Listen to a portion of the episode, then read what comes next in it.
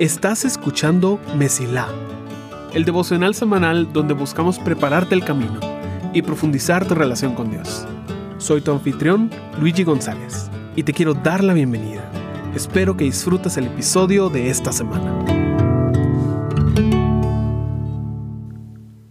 Hemos dedicado todo junio para hablar sobre el inicio de una relación con Dios, sobre las lecciones que a mí me tomaron años aprender y me hubiera encantado conocer cuando apenas estaba empezando.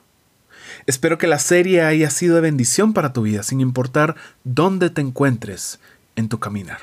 Y a pesar de que podríamos continuar con muchas lecciones más, hoy vamos a hablar de la última. Hemos tocado cosas muy personales. El efecto de entender que la vida que tienes ya no es la tuya la libertad que viene de tiempo a solas con Dios, la importancia de buscar una familia con la cual puedas ser vulnerable y el rol de las crisis en nuestras vidas. Realmente esto nos lleva a preguntar algo. ¿Cuál es el objetivo de todo esto? ¿Cuál es el punto de la vida cristiana? Parece que cada persona tiene su propia métrica, su objetivo de lo que el conocer a Dios debería ser en ellos.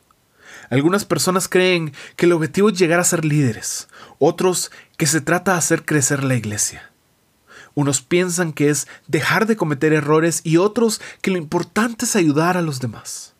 No digo que ninguna de estas sea mala, pero a menudo perdemos de vista el objetivo por el cual pasamos todo esto.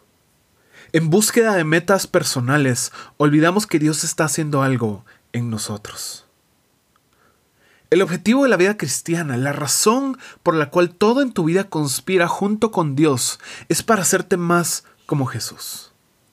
Colosenses tiene un pasaje hermoso que captura la esencia de esta verdad. Dice, dado que Dios los eligió para que sean su pueblo santo y amado por Él, ustedes tienen que vestirse de tierna compasión, bondad, humildad, gentileza y paciencia sean comprensivos con las faltas de los demás y perdonen a todo el que los ofenda. Recuerden que el Señor los perdonó a ustedes, así que ustedes deben perdonar a otros. Sobre todo, vístanse de amor, lo cual nos une a todos en perfecta armonía, y que la paz que viene de Cristo gobierne en sus corazones.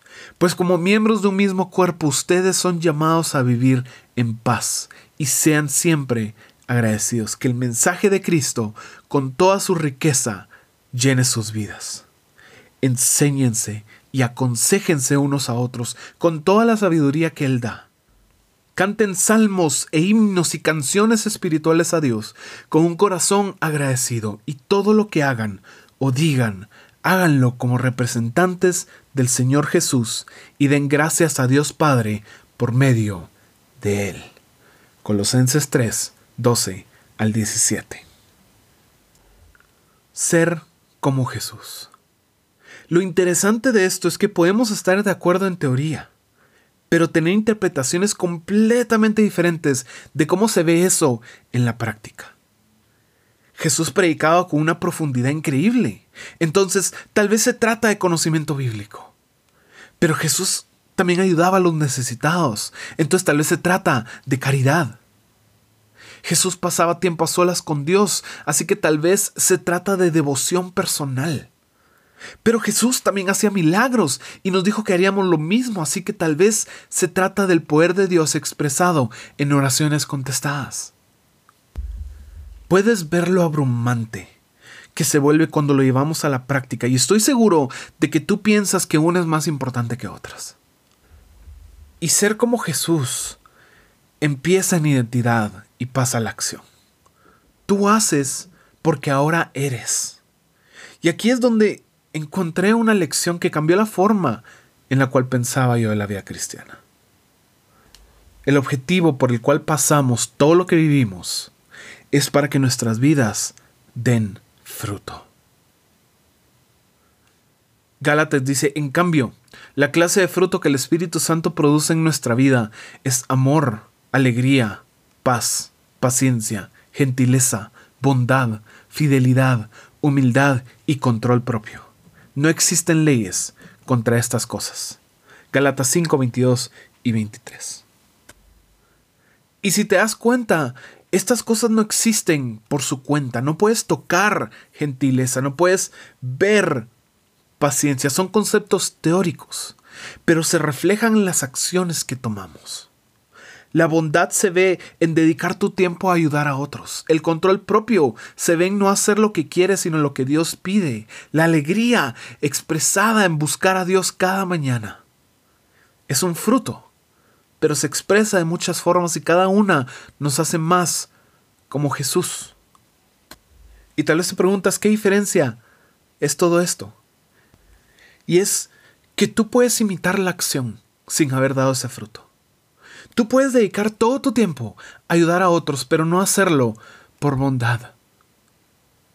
Y al mismo tiempo tú puedes cultivar la bondad de otras formas que no necesariamente se van a ver como otros quieren. Tal vez fidelidad para ti se vea como llegar temprano a tiempo para los cultos de los domingos en la mañana, pero para alguien más esa misma fidelidad se ve como responder al llamado de irse en un viaje misionero. Ambas son cosas que tú puedes hacer por fidelidad y ambas son cosas que tú puedes hacer por obligación. Y es que el objetivo no es hacer una o la otra, el objetivo es que en ti crezca y florezca fidelidad. Y dar fruto se trata de dos cosas muy importantes, entrega y tiempo aunque lleves siendo cristiano por décadas, si tú no estás buscando la voluntad de Dios en tu vida, si no estás dispuesto a rendir lo que quieres para hacer lo que Dios te pide, no vas a dar fruto. Por otro lado, aunque hayas tenido un increíble encuentro con Dios y estés dedicando toda tu vida a seguir su voz, necesitas tiempo para que esa entrega eche raíz en tu corazón. Cada vez que tú decides obedecer, cada vez que valoras más lo que Dios dice a tus propias ideas, cada vez que lo buscas a pesar de que tú podrías hacerlo por tu cuenta, cada uno de esos momentos tú cultivas el fruto que el Espíritu Santo produce en tu vida. Es por esa razón que, sí, es importante que conozcas la Biblia. Es importante que ayudes a otros. Es importante que busques continuamente a Dios. Y es importante que ores por otros para ver milagros. Pero no porque alguna de esas sea lo más importante, sino porque son expresiones de lo que está creciendo en tu interior. Por eso podemos tener iglesias tan diferentes, con enfoques completamente distintos, y ninguna de ellas es la única iglesia verdadera. No es una competencia para ver quién es el más cristiano, porque la madurez se verá diferente en cada una de nuestras vidas. Pero si nos ponemos a ver de qué está compuesta esa madurez, en el centro encontraremos amor, alegría, paz, paciencia, gentileza, bondad, fidelidad, humildad y control propio. Porque eso es lo que Dios hace en nosotros y es la razón por la cual seguimos en esta vida. Estas cinco lecciones son pocas. Realmente hay tanto que me encantaría que abarcáramos sobre el inicio de nuestro caminar con Dios, pero siendo sinceros, de eso se trata la vida, de aprender en el camino. No hay una clase de preparación para la vida con Dios por más que nos gustaría porque es una relación en la cual vamos descubriendo cada día cómo interactuar con nuestro Señor y Salvador. A través de tu caminar vas a cometer muchos errores y es importante que reconozcas que es normal y que te tengas paciencia a ti mismo. Te lo digo porque entonces vas a aprender a estar en la posición para tenerle paciencia a otros, a personas que toman un camino diferente al tuyo que están aprendiendo cosas que tal vez tú aprendiste hace años. No los menosprecies cuando te encuentres en esa situación, porque Dios te ha colocado ahí para ayudarlos. No es una competencia. Somos una familia de personas imperfectas, siendo perfeccionados por un ser eterno y perfecto. Y eso te incluye a ti. Deseo que tu vida sea llena de fruto y que tu camino se mantenga siempre despejado. Gracias por escuchar. Si este episodio fue de bendición para ti, puedes ayudarnos a crecer al compartir el devocional en redes y enviándolo a las personas que sientes que necesitan escucharlo. Gracias por ser parte de Mesila.